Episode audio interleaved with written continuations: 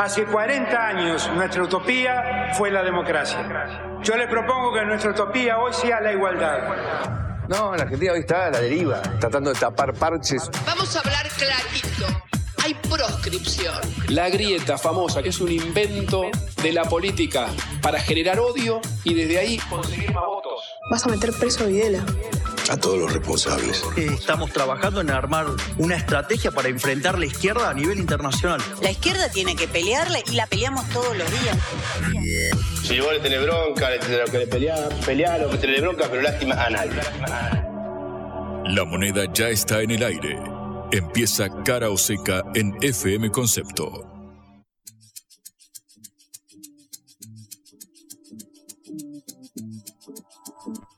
Hola, ¿qué tal? Buenas tardes. En esta hora del regreso los saludamos Patricia Lee y Juan Legman en Cara o Seca, esta producción de la Agencia Internacional de Noticias Sputnik. Hola Juan, ¿cómo estás?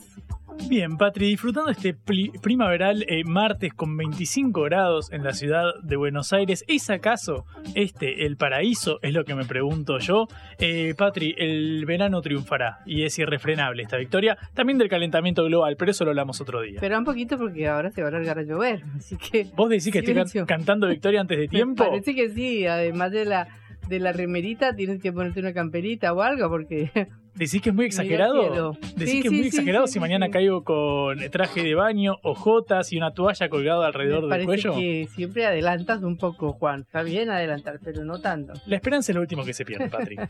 no, no, en verano va a llegar, siempre llega, pero se demora. Hay que pasar el invierno. Hay que pasar el invierno. Mm, exactamente.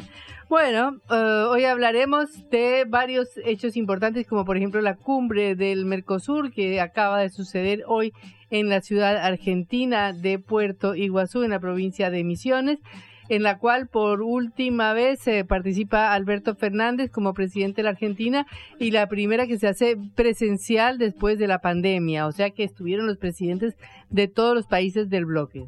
También, Patri, vamos a estar hablando sobre la tercera pata de este escenario eh, electoral, la famosa tercera pata, que es la de la libertad avanza, el espacio impulsado por el economista Javier Milei. Hemos repasado ya extensamente su recorrido desde la irrupción en la escena eh, pública y política partidaria, puntualmente en 2021, tras este 18% que obtuvo para asumir entonces como diputado por la ciudad de Buenos Aires empezaron a surgir sospechas, denuncias y acusaciones dentro del propio Armado de la Libertad. Avanza así como se había complicado el tema de conseguir candidatos para ciertos puestos importantes. Ejemplo emblemático, por ejemplo, el de la provincia de Buenos Aires para candidaturas a eh, gobernadores y otro y el relleno de, la lista. Finalmente, bueno, lo consiguió Javier Mirey y eh, su espacio. Ahora aparecieron denuncias por parte de los mismos integrantes de la Libertad Avanza de que estarían vendiéndose lugares en las listas, en las listas de este espacio político. ¿Quién las compra? Bueno, básicamente alguien que cree que en su propio espacio, que no es el de la Libertad Avanza precisamente, puede llegar a quedar a la fue. Entonces va y por 50 mil dólares, por ejemplo, según dijo alguna voz por ahí, se puede quedar con un cargo. De esto vamos a estar metiéndonos en un ratito. Bueno, tremenda denuncia, vamos a ver de qué se trata, porque afecta a uno de los que eran supuestamente tercios de la elección. Y después hablaremos de la reunión de la Organización de Cooperación de Shanghái, eh, una organización intergubernamental con sede en Pekín, formada por India, China, Rusia, Kazajstán, Kirguistán, Tayikistán, Uzbekistán y Pakistán, a la cual ingresó Irán. O sea que estaremos pasando al otro lado del mundo, pero en un eh, desarrollo importante de la situación y de los acontecimientos. Así que estaremos hablando de eso. Allí está Irán e iremos para ahí también. Y vamos a meternos también en el tema eh, del litio. Un anuncio interesante con respecto al potencial de este recurso, el llamado oro blanco, con el que cuenta Argentina. Sabemos conformando el triángulo del litio junto a Bolivia eh, y Chile. ¿Habrá un paso hacia la producción de baterías acá? Que es, por ejemplo, lo que propuso Cristina Fernández de Kirchner en uno de sus últimos discursos, que decía, hermano, yo entiendo que no puedas dejar todas las ganancias acá, pero al menos la batería fabricar en el país. Bueno, pareciera ser que en una de esas eh, como quien no quiere la cosa, de repente tenés una batería en tu celular que fue fabricada en Argentina. Y lo veo un poquito complicado, pero bueno, es muy interesante en todo caso. Ya nos contarás. Yo voy a soñar con que tendremos un verano anticipado y también voy a soñar con que produciremos baterías de litio, Patrick. Muy bien, empezamos nuestro programa. Cara o seca de Sputnik en concepto FM 95.5.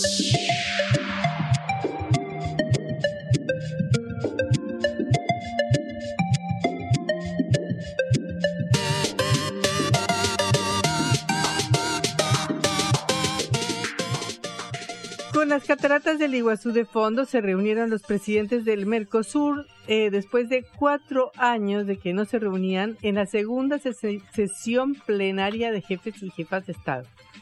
Eh, como decía, después de cuatro años estuvieron presentes físicamente Alberto Fernández, que termina su mandato este año y por lo tanto es la última sesión a la que asiste.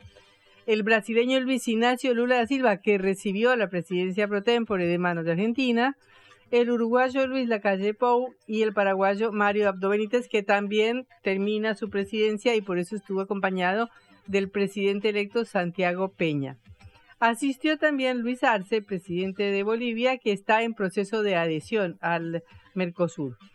Eh, pero bueno, el Mercosur, como todos sabemos, es una, eh, un acuerdo de integración regional muy importante para nuestros países, pero que está siempre cuestionado y siempre tiene unas polémicas internas alrededor de si más integración o si más apertura hacia el exterior.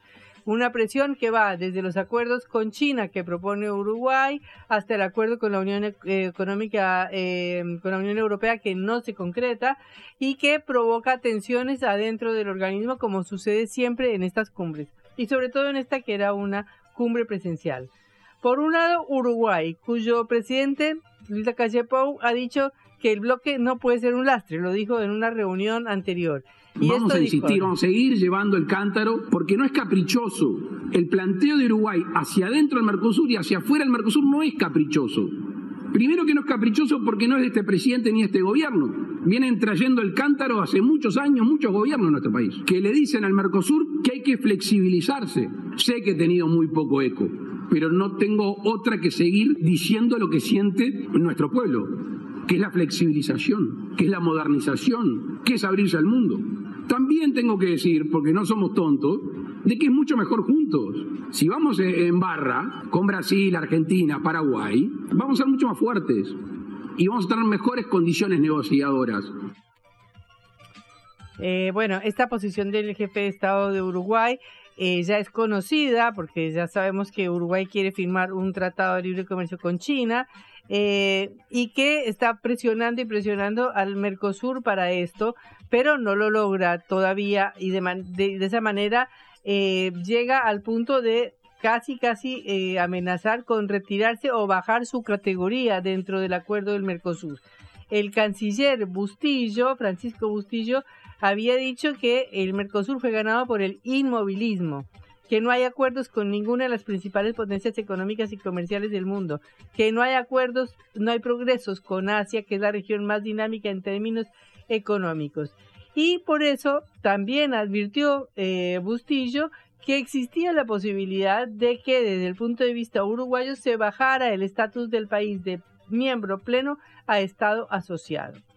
De manera que esta es una de las primeras tensiones que hay en el, en la, en la- en el, en el Mercosur, en este acuerdo regional de integración que es tan importante para nuestros países, pero que sin embargo está atravesado por estas polémicas tan eh, mm, sustanciales, porque es fundamental. Aunque Uruguay sea un pequeño país de 3 millones de habitantes, es uno de los cuatro miembros fundadores del Mercosur. Eh, el otro tema ha sido el acuerdo con la Unión Europea. Como ustedes saben, Lula fue hace poco a París eh, y dejó claro que eh, había diferencias en la negociación con el bloque porque la Unión Europea está planteando una serie de una, un anexo al documento adicional firmado en 2019 que pide un compromiso verde y no se entiende bien si se utiliza lo del compromiso verde eh, porque sí, de verdad hay que frenar el cambio climático o porque es necesario seguir obstaculizando el acuerdo con el Mercosur para eh, satisfacer a los campesinos y a los productores agrarios franceses. Eh, ahora va a haber un evento muy importante porque en julio va a haber una reunión en Bruselas, que es la reunión de la CELAC, Comunidad de Estados Latinoamericanos y Caribeños, y la Unión Europea. En ese momento los presidentes de los dos bloques serán Brasil por un lado de las, del, Mercosur y España eh, por la Unión Europea. Así que vamos a ver qué pasa en ese encuentro. Pero este sigue siendo uno de los puntos fundamentales. Bueno, en la reunión el presidente argentino que entregó la presidencia habló de todos estos problemas. Nuestra atención ha estado concentrada en avanzar en las cuestiones pendientes y actualizar y perfeccionar el acuerdo de asociación con la Unión Europea.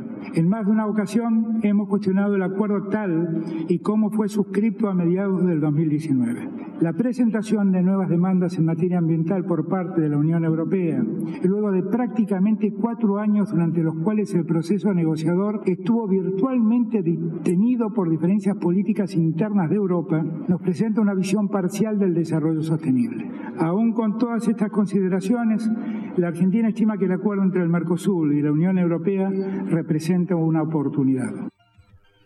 Bueno, esto decía eh, Alberto Fernández refiriéndose a la posibilidad y a los problemas de un acuerdo con la Unión Europea, que es otro de los temas fundamentales que eh, atraviesa las discusiones del Mercosur. Otro problema importante que es el problema del negocio, de los negocios y de los, eh, del comercio e intercambio comercial entre los países del Mercosur. Porque a pesar de estos problemas externos que están afectando la unidad del bloque, el intercambio entre los países del Mercosur superó los niveles de la prepandemia en un 38% y pasó de 33 mil millones de dólares en 2019 a 46 mil millones de dólares en 2022, el máximo nivel desde 2014.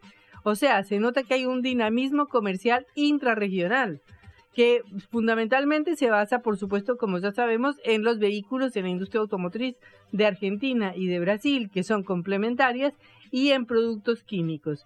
Pero esto es muy importante porque desde la creación del bloque en 1991 eh, se ha logrado un gran peso de las exportaciones industriales, que son cerca del 60% de las exportaciones de bienes dentro del Mercosur y que principalmente obedecen a tecnología media, automotriz, metalmecánica, química, agroindustria y combustibles, o sea, es todo producción industrial, lo cual es muy importante para todos nuestros países. También eh, para demostrar que el Mercosur tiene una dinámica, eh, la estadística del comercio del Mercosur con el resto del mundo fue de 752.600 millones de dólares en 2022, el mayor valor histórico del bloque en su historia. Eh, todo esto obviamente tiene un punto débil y es que está basado en commodities agrícolas y productos alimenticios, minerales y combustibles, no en productos industriales a diferencia de lo que pasa con el comercio intrazona. Pero eh, sí es cierto que el bloque tiene una dinámica comercial, tiene una dinámica internacional, tiene una dinámica de producción atravesada, sin embargo, por los problemas. En primer lugar, por las tensiones que ya mencionamos, eh, por la posibilidad o no de firmar el acuerdo con la Unión Europea, por la presión de Uruguay para un acuerdo de libre comercio con China y desde el punto de vista de la Argentina, también hay los problemas que plantea la situación económica del país. Por ejemplo, el comercio bilateral entre Argentina y Brasil en junio de este año tuvo su peor registro desde el año 2000, eh, con un déficit de 1.042 millones de dólares. Las ventas al país vecino cayeron 31% respecto de junio de 2022, precisamente por la sequía y por los problemas que ha tenido la Argentina económicos durante este año, mientras que las importaciones desde Brasil aumentaron 25%. O sea, en un país en donde no tenemos dólares, eh, resulta que nuestro comercio con Brasil fue negativo y tuvimos que sacar dólares para pagar las importaciones desde Brasil. Esos son los problemas que tiene la Argentina que obedecen específicamente a la situación y a la crisis económica que hay en el país. Por eso la idea de una moneda común ha estado tan en boga últimamente, pero todavía no se logra avanzar. Es decir, el Mercosur continúa discutiendo, pero en los avances concretos que podría realizar, como tener una moneda para los intercambios comerciales, no que reemplace las monedas de bloque como es en la Unión Europea, pero sí una moneda que sea para los intercambios comerciales y le permita a los países no utilizar dólares, es un paso que sería muy importante y sin embargo todavía no se logra que eso se concrete. De manera que estamos en una situación en la cual, eh, desde el punto de vista de las posibilidades, el Mercosur plantea enormes posibilidades. Por un lado, desarrollo del comercio intrazona, que es fundamentalmente un comercio con valor agregado y un comercio con valor industrial, lo cual es muy importante para todos los países. Y por otro lado, desde el punto de vista de las relaciones con el exterior. Pero bueno, ahí vienen los problemas porque el, comer el acuerdo con la Unión Europea precisamente por los problemas de Europa y por la necesidad de defender a sus propios productores está parado, y esa es la realidad, y porque algunos socios del Mercosur, como Uruguay, siguen insistiendo con la apertura y con la flexibilidad, lo cual es un problema porque el resto del bloque no se pone de acuerdo. De manera que esperaremos a ver qué pasa ahora con la nueva presidencia del bloque que va a estar en manos de Luis Ignacio Lula Silva y veremos si este logra avanzar durante su eh, presidencia pro tempore para profundizar eh, las soluciones, para avanzar en estas, en sacar estas trabas que existen al comercio común y en avanzar en los acuerdos con otros bloques internacionales. Pero bueno, eso eh, ahora es tarea de Brasil. Blanco o negro, sí o no. A favor o en contra. Sputnik para la pelota para reflexionar.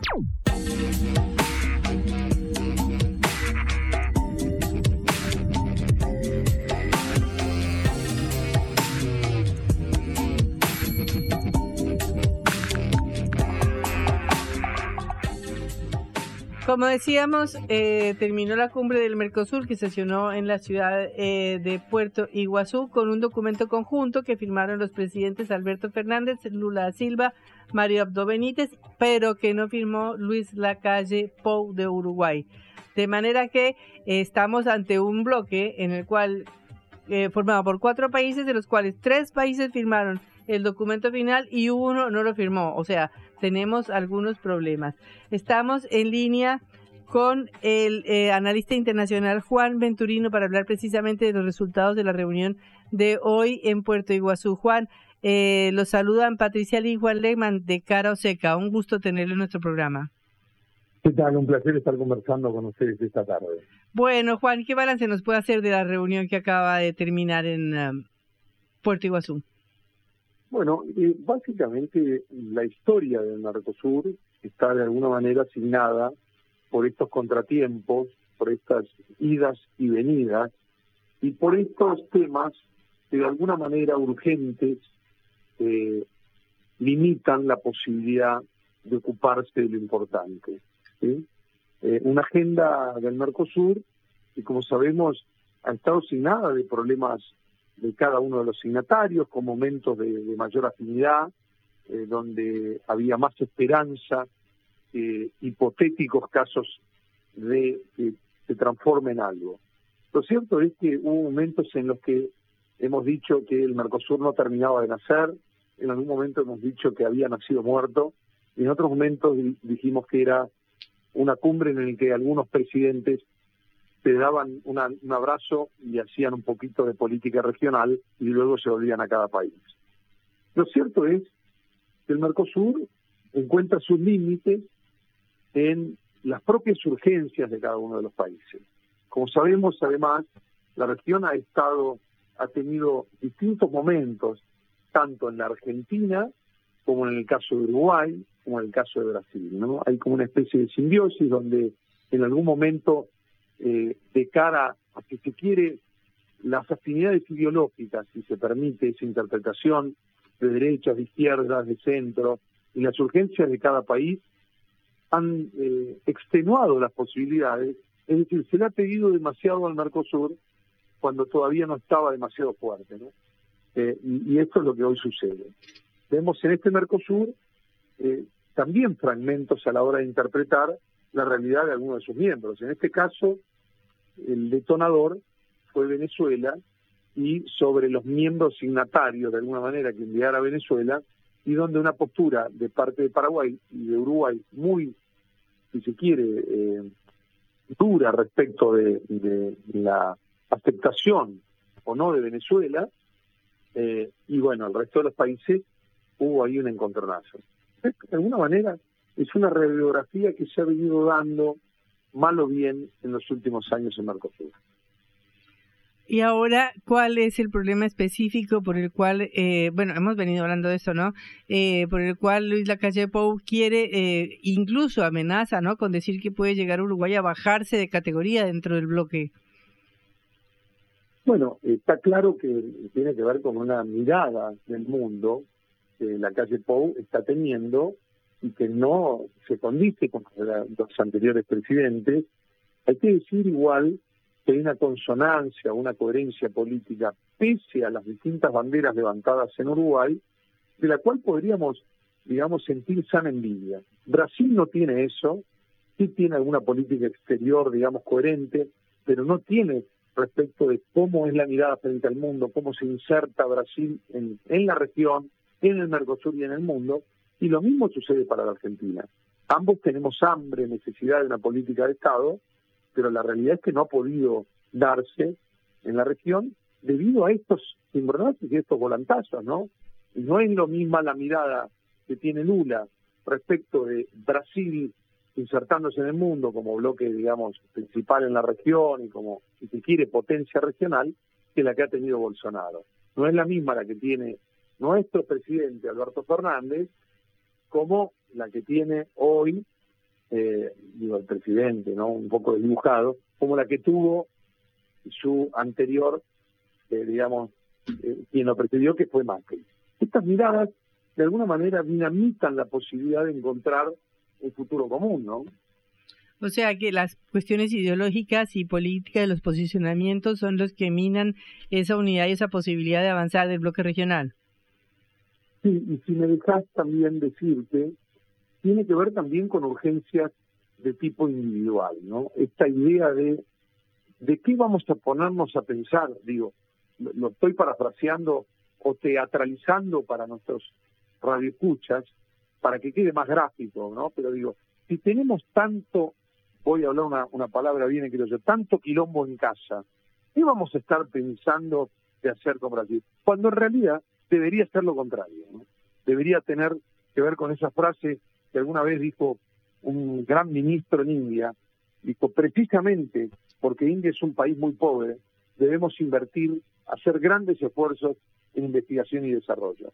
Yo creo todo lo contrario, digo que los problemas que atraviesa la Argentina, algunos problemas que tiene Brasil, obviamente distintos, ¿no? Pero sus propios problemas, que son graves, ¿eh?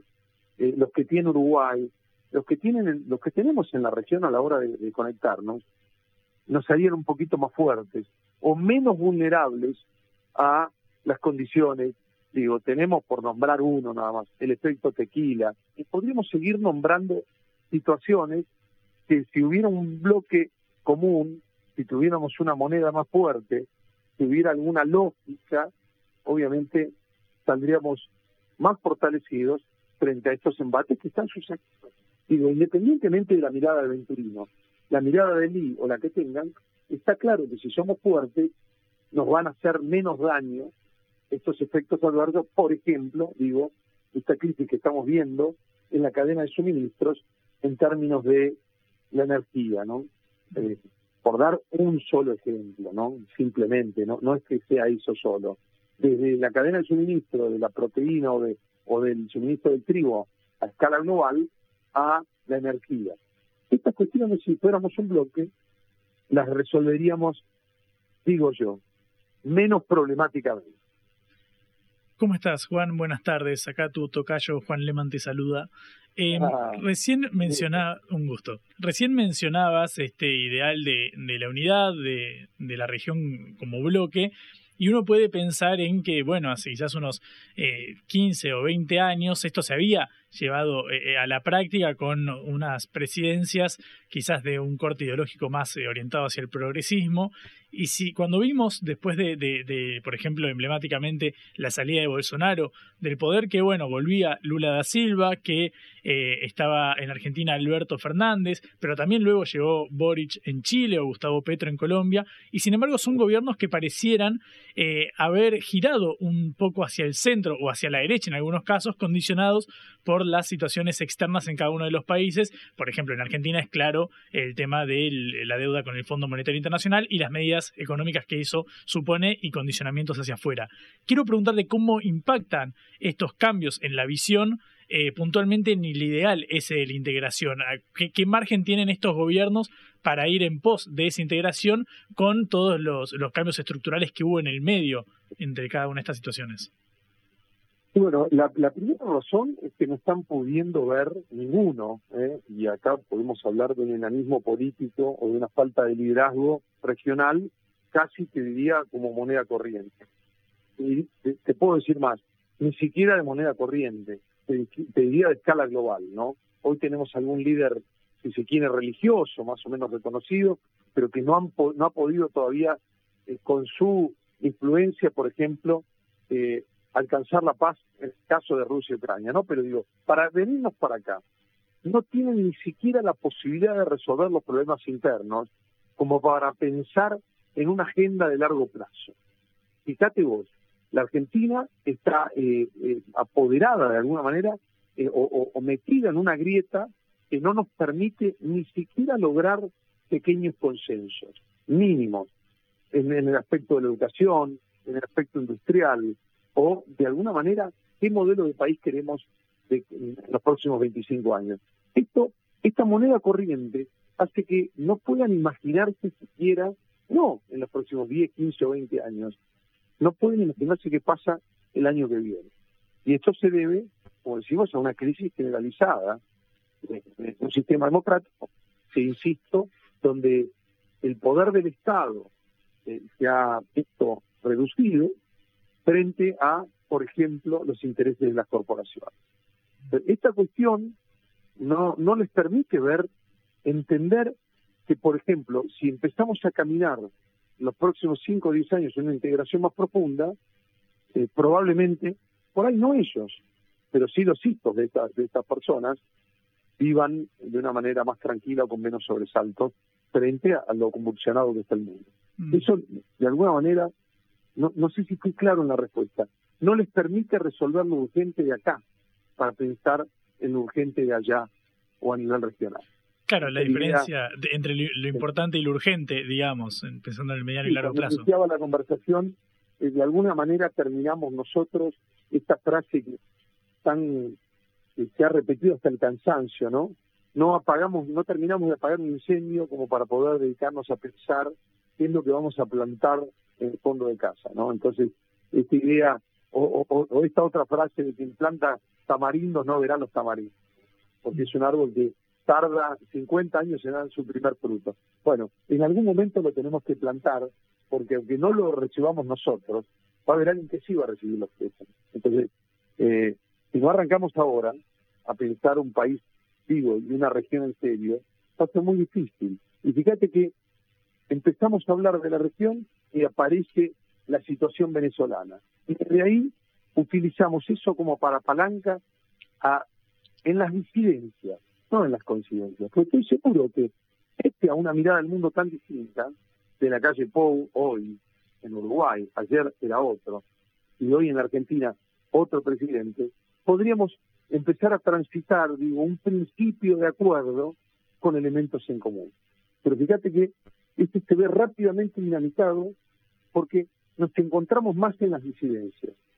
Y esta es nuestra incapacidad de pensarnos a futuro, ¿no? O sea, tanto los argentinos como los uruguayos, como los brasileños, eh, no pueden imaginarse eh, en una mirada de largo plazo eh, y que obviamente incluya la región. ¿no? Y, créeme que bien de la región va a ser la bondad de cada uno de los países, pero bueno, terciados con este, esta urgencia, de alguna manera perdemos la objetividad, perdemos nuestro, nuestro rumbo, ¿no? este horizonte al que debemos ir. Es ideal, pero te aseguro que nos ordena. Si no sabemos hacia dónde queremos ir, bueno, ya estamos en el horno porque ninguna ruta nos va a conducir. Lo dice Juan Venturino, analista internacional. Estamos repasando la situación en Latinoamérica y puntualmente en el Mercosur. Eh, Juan, uno de los de los de las realidades que signan al escenario actual eh, a nivel internacional, pero sobre todo quizás en América Latina se muestre con mayor vehemencia, es bueno el marco de disputa entre Estados Unidos eh, y China para la eh, penetración de los intereses y el acercamiento de cada uno de los países latinoamericanos hacia estas dos potencias. Estados Unidos, bueno, con Argentina tiene el tema del Fondo Monetario como elefante en la sala, dirían ellos, mientras que viene habiendo acercamientos bastante tangibles de Argentina hacia China, por ejemplo, con la ampliación del swap o la, autorización para utilizar yuanes en el intercambio comercial. Quiero preguntarte cómo afecta esta disputa eh, global y la caída de Estados Unidos, quizás como, como la, potencia por excelencia a nivel mundial, dentro del desafío de la integración regional. ¿El hecho de estar terciando entre estas dos eh, potencias no afecta el ideal de, de integración? Sí, por supuesto que nos afecte mucho, porque además ellos tienen muy claro lo que vienen a hacer a la región. China tiene muy claro cuando ofrece los yuanes, el intercambio del swap, amplía de alguna manera la forma de intercambio. Ellos necesitan materias primas para su, digamos, poderosísima industria. Y también tenemos claro lo, que hace Estados Unidos cuando viene a la Argentina. El problema más serio es, ¿tenemos claro nosotros hacia dónde queremos ir? Y este es un problema muy serio, que no lo atraviesa solo Alberto Fernández y su incapacidad de, generar de alguna manera una estrategia determinada. Este es un común denominador que ha afectado a la Argentina de los últimos, te diría, 40 o 50 años. Estos volantazos hacen que nosotros seamos conocidos de alguna manera eh, como estos indecisos, ¿no? Sabemos que vamos para un lado, para el otro. Eso nos afecta muchísimo, muchísimo, muchísimo. Y también a la hora de conectarnos.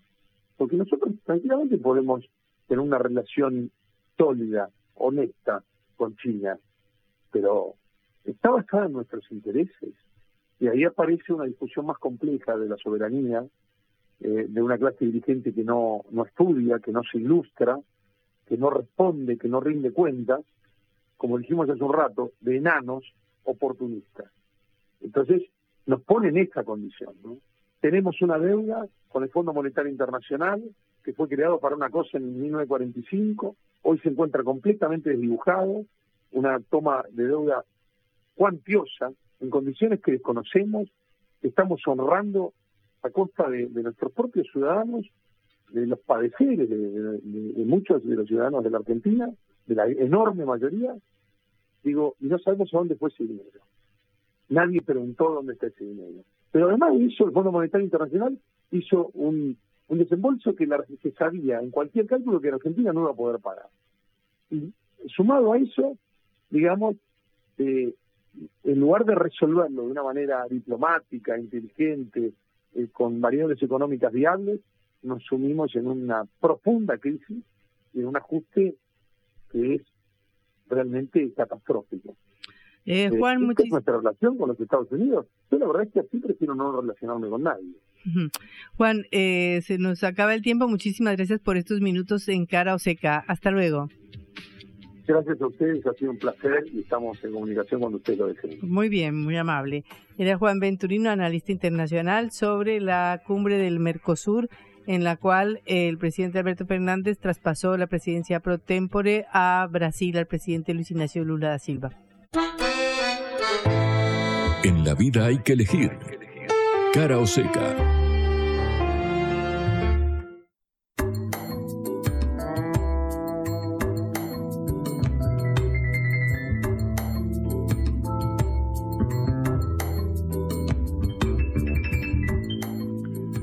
Volvamos a la realidad argentina a ver qué novedad hay sobre esta campaña electoral que nos trae sorpresas todos los días. Es una caja de Pandora realmente la campaña electoral argentina, no tanto quizás por las eh, noticias de patear el tablero como sí podría haber sucedido en otro momento, sino más bien por episodios de corte más bizarro, Patri, si me permitas, si me permitís calificarlo de esta manera.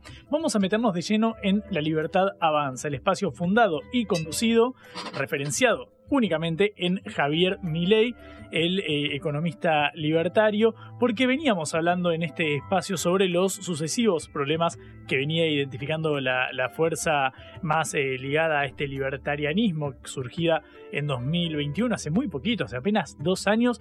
Tiene muchas internas para haber surgido hace tan poco, la verdad. Llegaron al cierre de listas con eh, cambios de último momento con respecto al armado de las candidaturas, sobre todo las listas a diputados y legisladores. Claro, al ser una fuerza tan nueva y estar luchando en teoría contra la casta política y todo lo instituido, era bastante difícil conseguir que tantos nombres se sumaran a la campaña repentinamente para poder completar los lugares necesarios en caso de obtener un resultado favorable, como venían avisorando las distintas encuestas y estudios de opinión pública. Lo hablamos muchas veces, sobre todo en los jóvenes, que era donde más penetraban las ideas de Milei. Em, lo contamos justo antes del cierre de listas. Eh, Milei había perdido a su candidato a eh, gobernador de la provincia de Buenos Aires. Él contaba con que fuera Guillermo Britos, el intendente de Chivilcoy, quien finalmente decidió declinar esta candidatura porque dijo que no le dejaban armar las listas eh, con nombres propios, sino que le imponían eh, a otras personas. Esto pareció un caso, aislado. En aquel momento, finalmente, Carolina Píparo, la diputada electa por Juntos por el Cambio, que finalmente se fue primero con José Luis Espert, también liberal, pero que hoy integra las listas de Horacio Rodríguez Larreta, y bueno, finalmente terminó decantando hacia la Libertad Avanza y que será la candidata de Milei en la provincia de Buenos Aires. Pero otro antecedente fue, por ejemplo, el de Matías Cerdá en la localidad de Vicente López, cuyo intendente hasta hace poco ahora es candidato a jefe de gobierno de la ciudad de Buenos Aires. Matías Cerdá encabezaba la lista de La Libertad eh, Avanza, pero terminó bajándose acusando a Milei de textualmente ser cómplice del kirchnerismo apuntó contra los tres armadores claves de Milei en la provincia, que son Sebastián Pareja, eh, Karina Milei, que es la hermana de Javier Milei, y Carlos Kikuchi. Son los armadores eh, centrales, sobre todo Kikuchi, que tuvo un rol muy importante hace apenas unas semanas, cuando terminó apartándose del armado de la libertad eh, avanza. básicamente lo que apuntaba Matías Cerdá, que era el candidato a intendente Vicente López, era que em, estos personajes estaban loteando las listas de la Libertad Avanza con figuras de una cuestionable procedencia. ¿Qué dijo Cerdá textualmente en un comunicado? Las listas se contaminaron con la presencia de personajes involucrados en diferentes delitos penales y de dudosa reputación social, manchando el buen nombre y honor de otros integrantes de las mismas, que eran personas honradas y probas, a diferencia de los que querían meter estos tres personajes ligados a Javier Milei. No era la primera vez que un candidato eh, a un municipio bonaerense pegaba el portazo. Lo mismo había sucedido con Silvina Soria, que es una actriz porno que apuntaba a una candidatura en Avellaneda, también en el conurbano bonaerense, eh, que terminó denunciando que en el espacio de Miley se pedían hasta 60 mil dólares para ser candidato a intendente. Era todo muy oscuro y muy trucho dijo Silvina Soria, que finalmente sería concejal en Juntos por el Cambio, otra que también pasó eh, de bando. Y atención con este último punto, el de estos dólares que se pedían para las candidaturas, porque las denuncias de estos negocios que se armaban con los cargos de la Libertad Avanza en, distintos lugares, por ejemplo en Avellaneda o en Vicente López, a intendente, a concejal, a diputado provincial, eh, terminaron escalando hasta llegar a Juan Carlos Bloomberg. Juan Carlos Bloomberg, el padre de Axel Bloomberg, el, joven secuestrado y asesinado en 2004. Recordamos, a partir de ese caso empezaron a, profundizarse los reclamos de endurecimiento de las penas, las leyes Bloomberg y demás, eh, para este tipo de crímenes. Bueno, ahí Juan Carlos Bloomberg saltó a la escena pública, empezó una carrera política y en estos últimos tiempos se acercó a la libertad avanza. ¿Qué dijo Juan Carlos Bloomberg? Que eh, la Libertad Avanza cobra hasta 50 mil dólares para entrar a una lista como precandidato a concejal. Básicamente hacían un negocio con la política. Entonces, cuando el eh, Cerdá, el de Vicente López, decía, che, están haciendo el negocio del kirchnerismo, quizás lo que quería decir en línea con esto era que estaban vendiendo esos lugares para que personas de otras listas, de otros espacios políticos, pudieran meterse con la libertad avanza ante un, probable éxito de Milei que rondaría el 20% de los votos, bueno, con eso puedes meter un número importante de legisladores, concejales, diputados, que eran esos puestos los que se estaban vendiendo. Si te parece, escuchemos lo que dijo Bloomberg ayer en Radio La Red al respecto de esto. Hay gente que pagó, me dicen, y hay gente que las usaron, como este señor que llamó, un centenario tal Martino Rorianaguena, que es el presidente del Parque Industrial de Tigre. Claro. El, el, el hombre digamos, el día anterior, que él juntó fiscales, no sé cuánto. ¿Y cuánto, ¿Y cuánto pedían y quién pedía, Juan Carlos? Y aparentemente el que pedía era el Kikuchi y el otro pareja y, la, la, la mana. Así que, qué sé yo, yo no puedo... ¿Y cuánto pedían, Juan Carlos? Hay gente que pagaron, no sé, para un concejal 50 mil dólares, otros pagaron no sé qué. Entonces esta, esta gente, lo más grave es estos que han hecho lo que todos creíamos con, con ¿entiendes? Un negocio, un negocio con la política.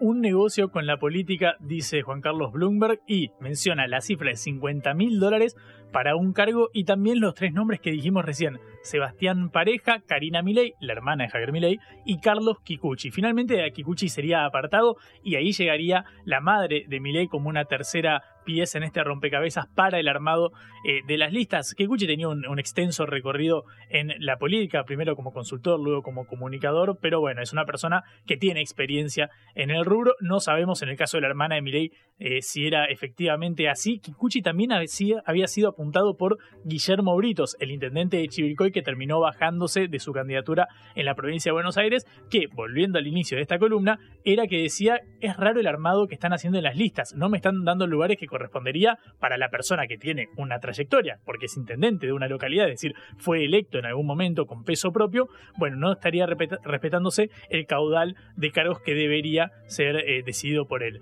Javier Milei respondió hoy a través de Twitter a raíz de la relevancia pública que cobró esto, porque Bloomberg, una persona bastante conocida eh, a nivel nacional, decía pedían 50 mil dólares para un cargo. Milei respondió hoy y esto dijo el economista. A ver si se entiende de una vez. En este espacio, en la libertad avanza, se queda el que viene a poner.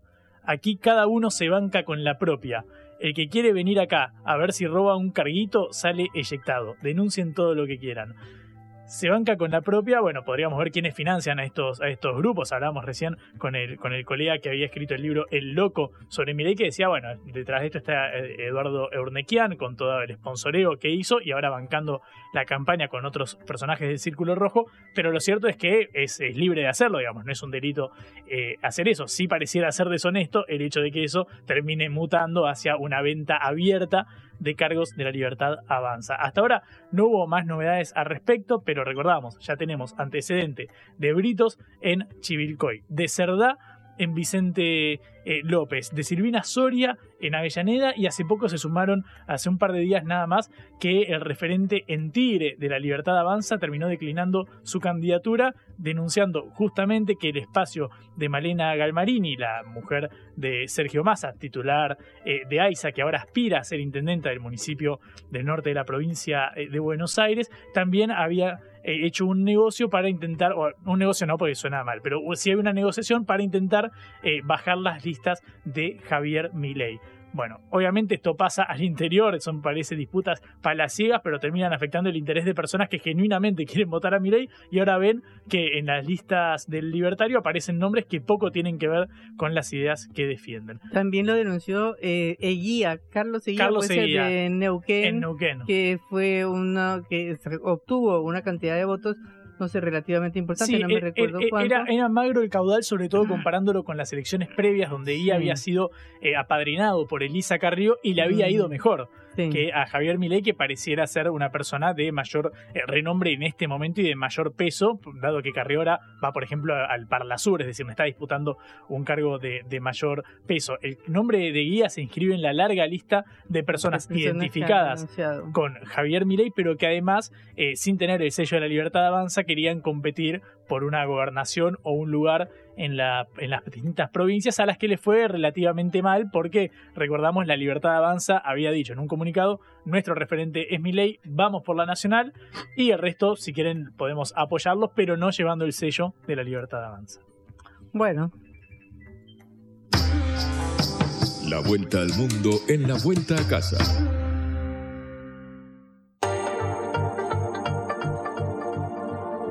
Cambiamos de lugar, vamos al Asia, vamos a la reunión de la Organización de Cooperación de Shanghái, un organismo que agrupa distintos países asiáticos y que hoy recibió a la República Islámica de Irán como miembro pleno de la organización.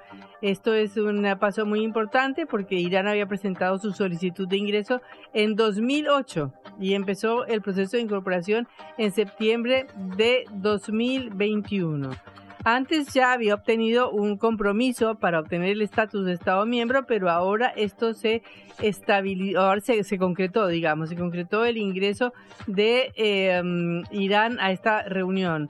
En la eh, Organización de Cooperación de Shanghái, como sabemos, eh, participa eh, China, India, Kazajstán, Kirguistán, Pakistán, Rusia, Tayikistán y Uzbekistán y celebró este 4 de julio la conferencia de la organización que fue presidida por el primer ministro de la India, Narendra Modi.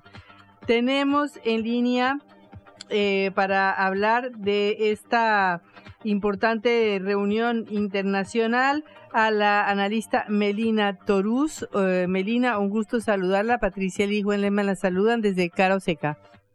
Hola Patricia, ¿cómo estás? Un gusto. Eh, gracias Melina por recibirnos. Bueno, queremos saber eh, cómo fue la reunión de hoy y qué importancia, sobre todo para nuestros oyentes que no conocen, tiene la Organización de Cooperación de Shanghái. Bueno, primero como para establecer una base y como vos bien decías, Patricia, recién, esta organización de cooperación de Shanghái, que quizás para algunos es una organización bastante nueva, nace ya en 2001 a partir de la herencia de que fue el grupo de los cinco de Shanghái, como se los conocía, que a su vez ellos nacen a partir de un tratado firmado en 1996, ahí unos años inmediatos después de la caída de la Unión Soviética, que el tratado en su origen tenía un fin de profundizar la cooperación en tema de seguridad fronteriza. Pero como vemos, esto fue cambiando y estos cinco de Shanghái, que originalmente eran China, Kazajstán, Kirguistán, Rusia y Tayikistán, vienen en el centro del corazón de Eurasia, en 2001 suman a Uzbekistán y anuncian la creación de esta Organización de Cooperación de Shanghái. Una de las cosas más importantes que a mí me parece que hay que tener en cuenta cuando hablamos de la Organización de Cooperación de Shanghái o la OCS, OCS como le decimos nosotros, es que ellos se basan en lo que llaman el espíritu de Shanghái. Este espíritu de Shanghái consta en, por ejemplo, la confianza mutua, el beneficio mutuo, las relaciones ganar-ganar, la igualdad, el respeto por las diferentes civilizaciones y la búsqueda por el desarrollo común. Algo que vemos muy reflejado en las políticas exteriores, por ejemplo, de China y lo que es la política exterior de Rusia. Pero bueno, a partir del 2001, cuando se instaura esta nueva organización, posteriormente se amplía. ¿Se amplía a quiénes? A India y Pakistán, dos actores de Asia Central también muy importantes.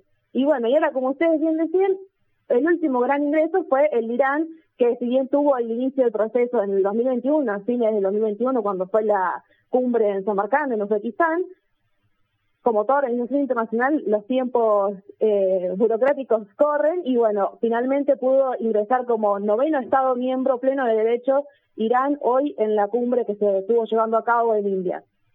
Eh, ¿Cuáles fueron las conclusiones principales de la reunión de hoy? Yo creo que hay varios puntos a destacar.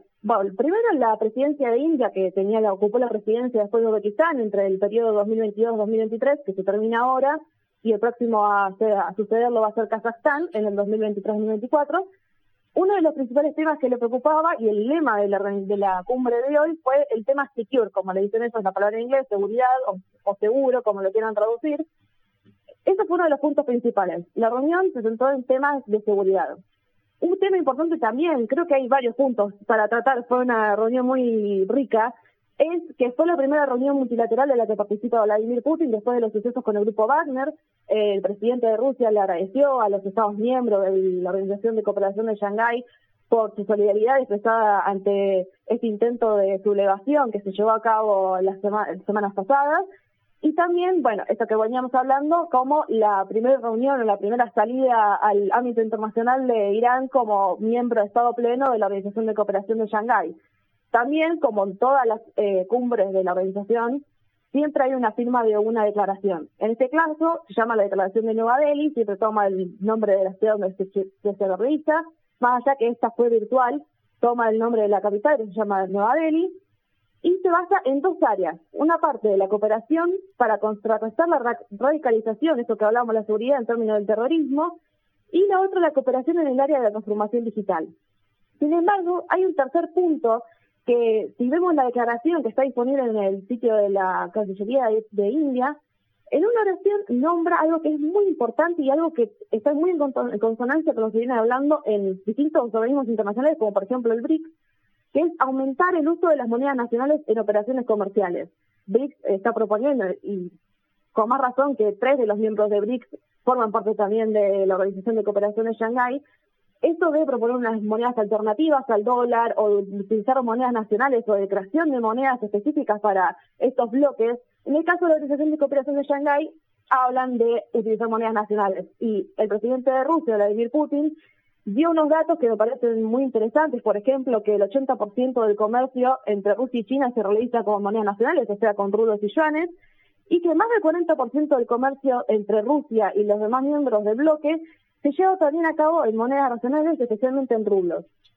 Bueno, y otro tema que está muy debatiéndose es el ingreso de Belarus. Eh, en un apartado también de la declaración instan a Belarus a que firme los documentos para, eh, que específicamente se llama Memorándum de Obligaciones, que le otorga el estatus de Estado miembro, que después obviamente se conlleva a todo el proceso burocrático, como sucedió en el caso de Irán. Yo creo que esos son los temas principales que se trataron hoy. Eh, te quería preguntar porque la próxima semana, el 11, es la reunión eh, de la, la cumbre de la OTAN en em, Europa, en Vilnius. Y bueno, de, de, alguna manera, obviamente que la OTAN es una alianza poderosísima eh, en la cual eh, no solamente se trata de una alianza por la seguridad, como en este caso, sino una alianza militar que está, como sabemos, eh, interviniendo activamente en Ucrania, enviando todo el armamento, todo eso eh, la Organización de Cooperación de Shanghái puede verse como una alternativa, aunque no, por supuesto, en el mismo nivel de integración ni de respuesta militar. Estamos en una época de muchas cumbres. Eh, tal como decís, la semana que viene se va a estar llevando a cabo la reunión de la OTAN en Vilnius. Eh, yo creo que la principal diferencia, como vos también recalcabas, es que no es una organización militar, no es una organización defensiva tampoco, como es la naturaleza de la OTAN, sino bien, si bien su origen es de la seguridad, ahora yo creo que es más un instrumento de la diplomacia y del instrumento de la política, porque si nos ponemos a fijar, como bien vos nombrabas a todos los miembros de la organización, son todos los grandes poderes regionales y globales de lo que es el área de Eurasia, India, China, Rusia, son todos poderes muy pesados. Estamos hablando de, por ejemplo, para ponerlo un poco en números o para comprenderlo, es, 30, es la mitad de la población mundial está en esta región, 30% del PBI global está en estos países.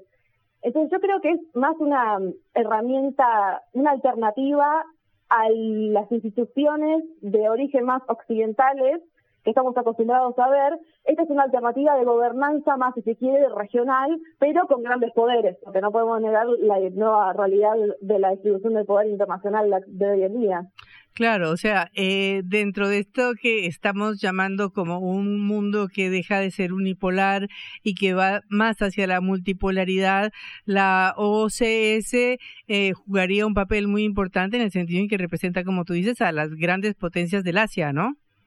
Tal cual, sí, totalmente y además tratan temáticas que son muy relevantes para nuestros días, el tema del terrorismo, el temas económicos también, y no solo vemos a la Organización de Cooperación de Shanghái como algo solo un bloque ahí, sino que también tiene cooperación con los distintos bloques euroasiáticos, por ejemplo la Unión Económica Euroasiática o el Tratado de Seguridad Colectiva, entonces o la Comunidad de Estados Independientes también. Entonces no es solo ese bloque, sino que también eh, puede su influencia ampliarse a estos va y viene que tienen con las distintas organizaciones. Claro, o sea, estamos ante una organización que en el marco de este cambio del eje mundial, de este nuevo eh, centro o de esta nueva importancia o preponderancia del Asia, de la ruta de la seda, eh, del peso de China, del peso cada vez mayor de India, también adquiere un peso global mayor, aunque no sea, como decíamos, una alianza militar como la OTAN, ¿no?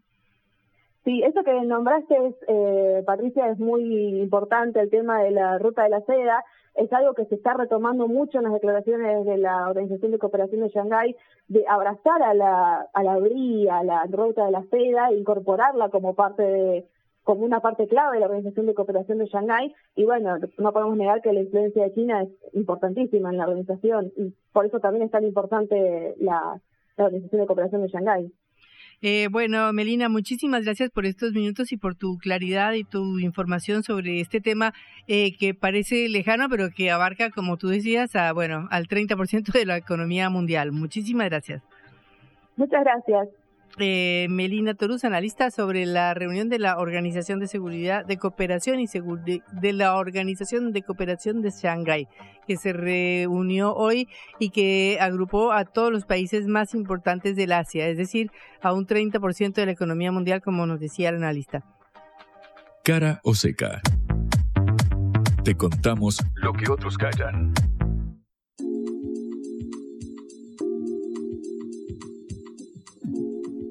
Buenas noticias, ¿no, Juan? Parecieran ser auspiciosas al menos, Patri, porque la ciudad bonaerense de La Plata, sede del gobierno de la provincia de Buenos Aires, va a tener la primera fábrica de baterías de litio eh, del país para abastecer hasta 2.500 eh, viviendas. Esto fue un anuncio llevado a cabo por Roberto Salvareza, el titular de IPF Litio, la eh, firma dependiente, por supuesto, de, de, IPF, del estatal IPF, abocada específicamente a esta cuestión. Dijo Salvareza que este es un gran proyecto para que Argentina cuente desde el año que viene, desde 2024, con aproximadamente 100 megavatios hora al año de capacidad de almacenamiento en materia eh, de litio. Recordamos ya hay en eh, Santiago del Estero eh, una, una planta que es cinco veces más grande que la actual, pero en este caso se va a tratar de la fabricación de baterías, que pareciera ser, en caso de concretarse, pese a la sospecha que vos tenías, eh, Patri, que bueno, pareciera encauzarse el desarrollo de esto para que el valor agregado no se genere fuera del país, sino que se mantenga aquí en la Argentina, primero para el abastecimiento y luego, quien dice, permitime soñar con exportar y que vengan los dólares frescos, Patri. Bueno, esperemos saber eh, que así sea, sería muy importante. En todo caso, digamos, la producción de baterías es una cosa muy difícil porque abarca un montón de componentes más por fuera del litio, que aparte de eso Argentina tendría que importar seguramente. O sea, es una cosa complicada. Lo cierto es que el anuncio está, veremos si se concreta. De nuevo, es pensando en el 2024. El lugar, fecha y hora será en la ciudad bonaerense de La Plata para septiembre-agosto del año que viene del año que viene. Bueno, seguiremos cubriéndolo porque es una noticia muy importante y muy auspiciante para la Argentina. Hemos llegado hasta el final de nuestro programa, ya eh, los abandonamos, los dejamos hasta mañana. Eh, recuerden que nos pueden escuchar otra vez en sputniknews.lat. Nos despedimos y saludamos a... Como siempre, a Celeste Vázquez en la, en la operación de este envío y Augusto Macías en la producción del mismo, siempre liderados por Patricia en la conducción. Hasta mañana. Vamos a hablar clarito. La guerra contra las drogas ha fracasado. Se ha producido un genocidio en mi continente. Tenemos nosotros que plantar una sola voz, y que América Latina, el Caribe, le diga a los Estados Unidos de Norteamérica, no más golpismo. Y se aplica lo que decía Tolstoy, un gobierno que no procura la justicia no es más que una banda de malhechores. Qué cosa rara que diga gracias a la vida a pesar del dolor, porque mi hija dio la vida sabiendo que había que cambiar. La vi ahí que, brillaba, que sobresaltaba en ese estadio hermoso y no lo pensé y, y la fui a besar. La vida está llena de tropezones y de fracasos, pero es hermosa. Cara seca